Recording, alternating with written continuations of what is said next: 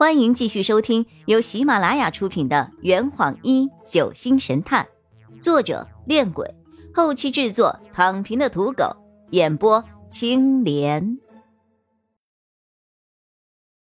第二百一十章，不是同一个人。这个时候，张璇和易星辰从地上站了起来，来到了洛佩的身边。张璇叹了口气：“嗯。”我就知道这种小把戏根本瞒不了你。星辰为难的开了口：“算了吧，阿洛，这件案子到此结束，不要再说下去了，这样对大家都好。”听他俩这话的意思，好像不把凶手找出来才是最好的结果。我替洛佩反驳道：“为什么？被杀的可是你们的同学啊！”洛佩摇头叹气着。星辰，张雪，我知道你们不希望这个凶手被绳之于法，因为他是一个非常重要的人物，你们需要保护他。张璇和星辰心照不宣的点了点头。洛佩突然露出了渗人的笑容：“ 呵，可是你们知不知道？”你们想要保护的那个人，跟杀害冰雨晴的凶手并不是同一个人呢！啊啊啊！这一下，几乎所有人都从地上站了起来。星辰结巴着：“你你的意思是，凶手不是那个人呢？”洛佩向前走了两步，自信满满的：“诸位，你们想要保护那个人，这一点我可以理解。”但是你们想要保护的那个人，其实根本就不是杀人凶手。所有的人，你看看我，我看看你，这样的真相似乎在他们所有人的意料之外呀！我急忙追问：“可是，他们想要保护的人是谁呀？凶手又是谁啊？”洛佩微微仰头望着天空。由于保护心理作祟，大家是绝对不会将真正的凶手信息告诉我们的。但是，要解释冰雨晴之死，就必须要有这样一个凶手的存在。于是，大家合演了一出戏，编造出了一个黑影逃离房间的事实。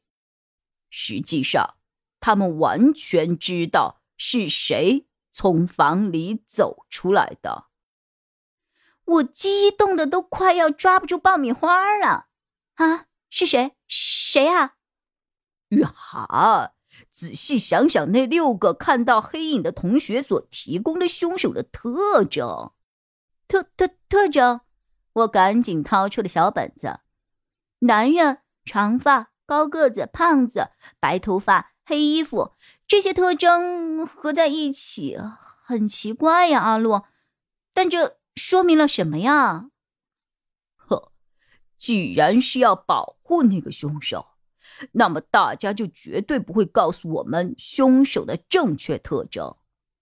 因此，雨涵，你手中记录的这些凶手特征都是错误的。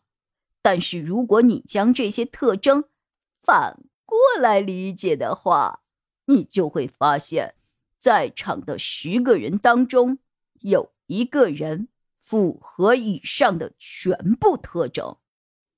反过来，我盯着本子呢喃道：“女人，短发，矮个子，瘦子，黑头发，白衣服，白小霜。”大家齐刷刷的看向了白小霜，不过。并没有露出惊讶的表情。白小霜目光低沉的瞪着洛佩，眼神十分冰冷。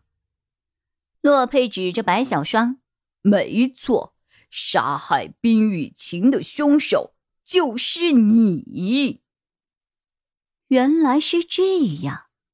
白小霜是研协协会的会长，大家的领头羊，所以大家为了保护他。都做了伪证。就在这个时候，张璇问道：“不对呀，你不是说杀害冰雨晴的凶手和我们所保护的凶手不是同一个人吗？那怎么？洛佩目光如炬，双眼紧盯着白小双不放。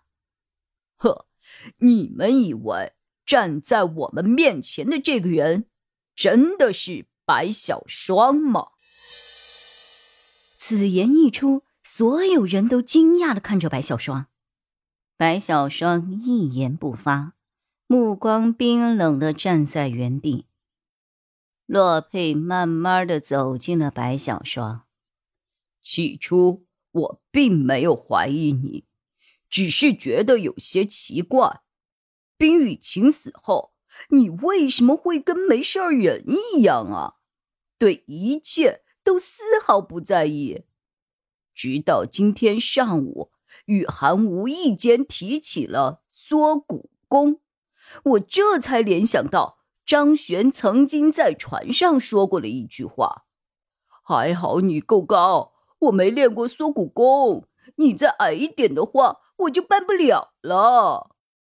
这句话是当时张璇对林狮子说的。通过在冰雨晴手中和你床铺上发现的长发，以及邵中天对你背影的描述，我立刻联想到了有这样一种可能性：一个长发女子。易容成了白小霜的样子，混在了我们当中。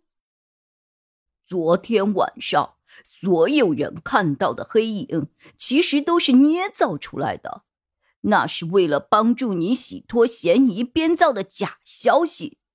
但是邵中天看到了凶手，却是真实的你，于是一个杀人动机就形成了。当你一个人在房间里检查假面的时候，冰雨晴走了进来，看到了你的真面目。当他转身逃走的时候，你从背后抓住了他，并且将他给杀死了。这坛已经喝完了，呵，你猜出凶手是谁了吗？啊，老板。拿酒来，呃呃，更多精彩，请关注青莲得不得。